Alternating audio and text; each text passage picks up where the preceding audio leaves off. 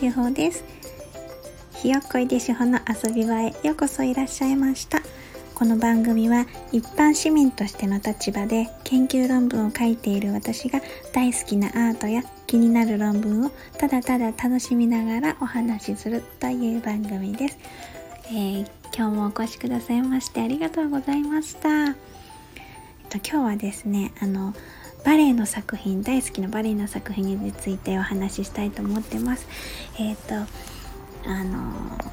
ザ・コンサートっていう作品の一部になってるんですけれどえっ、ー、とですねミステイク・ワルツっていう風にみんなに呼ばれている作品であのバレリーナちゃんたちがあの踊っているんだけれどもしょっちゅう誰かが何かを間違えてるっていう 振り付けの作品です。あの勝手に間違えてるんじゃなくてこういう間違いがあったら面白いねっていうようなスタンスで間違えた振り付けをしてるっていうのでミステイクワルツって呼ばれてるんだと思うんですけどでこのミステイクワルツはものすごい笑えるコメディ作品っていうのかなでなんですけどその前にあのこの「ミステイクワルツ」っていう作品が含まれている「ザ・コンサート」っていうのがその全体の作品の名前でとまあこの「ザ・コンサート」自体コメディチックなものなんですけどあの私の印象としてはその美しく完成された芸術を使ったエンターメエンターテインメント作品っていう感じでその一流の芸術作品まあ、作品と言っていいのかそのピアノのあのショパンの曲を使ってるんですけどそのショパンはピアノの生演奏なんですよね。舞台の上にグランドピアノが置いてあってでピアニストがそれを弾いてるっていう状態なんですけれどそのピアノのまあショパンでやるっていうことももう完成されてる感じがするしでピアノの演奏もすごくあのその人だけで多分演奏会できるよねっていう風な感じだしでバレエというその芸術を使っているってこともそうだしそのバレバレリーナとかバレエダンサーたちももうものすごいこうもうそれに命を懸けてやってきた人たちなのでもう本当にあの見ているもの全てが一流であのすごく完成度の高いものなのに表現されているものが変わっちゃうっていうのがあのその落差がすごく面白いんですよね。その一流のものを扱いながらもその人間っぽさっていうのを出してるっていうのが私はこの作品のすごく好きなところだなって思います。でこの振り付けはジェームズ・ロビンスさんっていう方で私はこの時初めて知ったんですけど、えーと、この方はあのブロードウェイのえーと、ウエストサイドストーリーの原案を作ってる方ででウエストサイドストーリーの映画版でも監督されてるらしいんですよね。へえ調べてみてちょっとへえそうなんだって思ったんですけどであともう一個嬉しかったのがあのジェームズ・ロビンズさんが、えーと、アメリカンバレエシアターって私このアメリカンバレエシアターってバレエ団ものすごい大好きなんですよ。でここであの前に踊ってた方っていうのを知ってあなんか嬉しいなって思いました。私の大好きなものがいっぱい出てくるから嬉しいっていう感じです。でこの方は多分その「ザ・コンサート」っていう作品の印象ではすごくバレエが好きだし多分そのクラシックもきっと大好きで愛していてでもう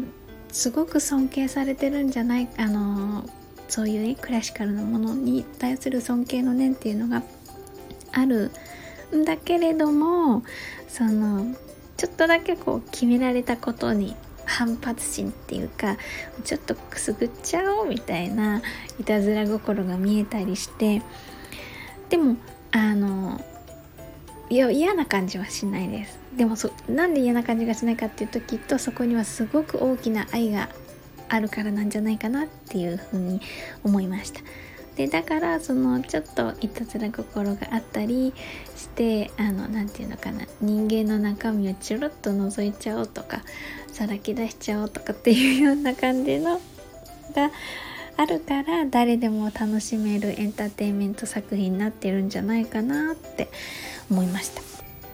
それであのミステイクワルツっていう作品なんですけれど作品振り付けなんですけどあのみんな可愛いあのバレエの発表会みたいな感じの衣装でそれもすっごく可愛くってなんかコケティッシュだしで中にあの黒縁の眼鏡をしている子がいるんです。であのその子を割と中心にミステイクな感じが続いていてで私の好きな箇所が2箇所あるんですけどもうどれも好きなんだけど特別笑っちゃうっていうところが、えっと、動画のところで、えっと、1分44秒とかそれぐらいのところになるんですけどその振り付けを間違えて踊っているダンサー多分メガネしてた子じゃないかなと思うんですけどその子がもうずっとあの間違い続けていたら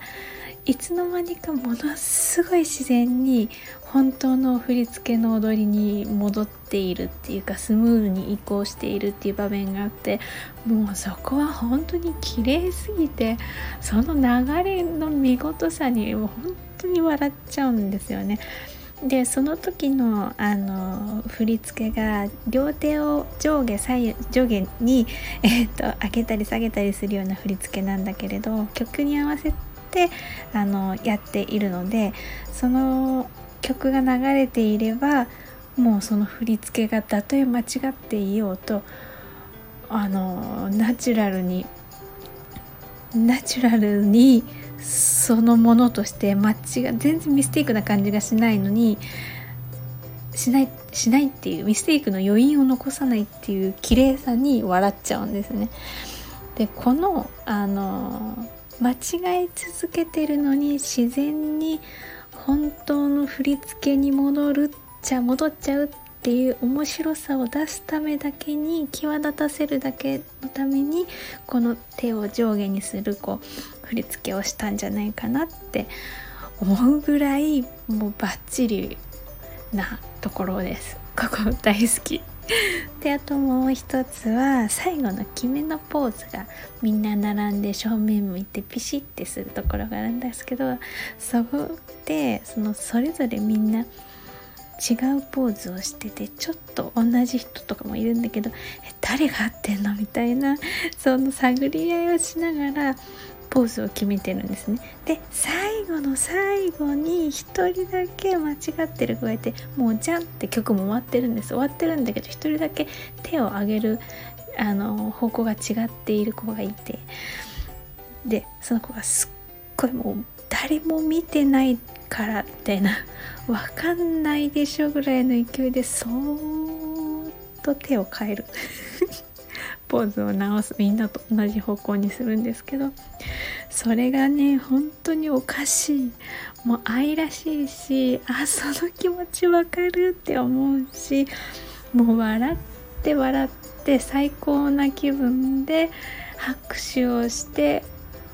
見終えるっていうような感じのシーンなんです。もうここはもうきっとねバレエわかんないとかそんな好きじゃないとかっていう人だって絶対笑っちゃうっていう 作品だと思います。えー、それではコメントのお返事のコーナーです。えっ、ー、と2回前ぐらい2回前ですねに、えーと、放送した新国立劇場バレエニューイヤーバレエというあの回なんですけれど、えーと、新国立劇場バレエが無観客の配信を無料配信をしていてでそれですごく久しぶりにバレエの舞台が楽しめましたっていう放送したんですけどその時にいただいたコメントです。えーと、ゴールディさん、コメントありがとうございます。井出志保さん、本当にアートが好きなんですね。いつも本当に楽しそうです。アティチュードわかりますよ。大学時代ダンスサークルに入っていました。えー、そうなの？えー、ゴールディさん素敵。そうそうそう。あのアティチュードってねこのこのアティチュードっていうことだけで一回放送したいぐらい私好き。大好きなんです。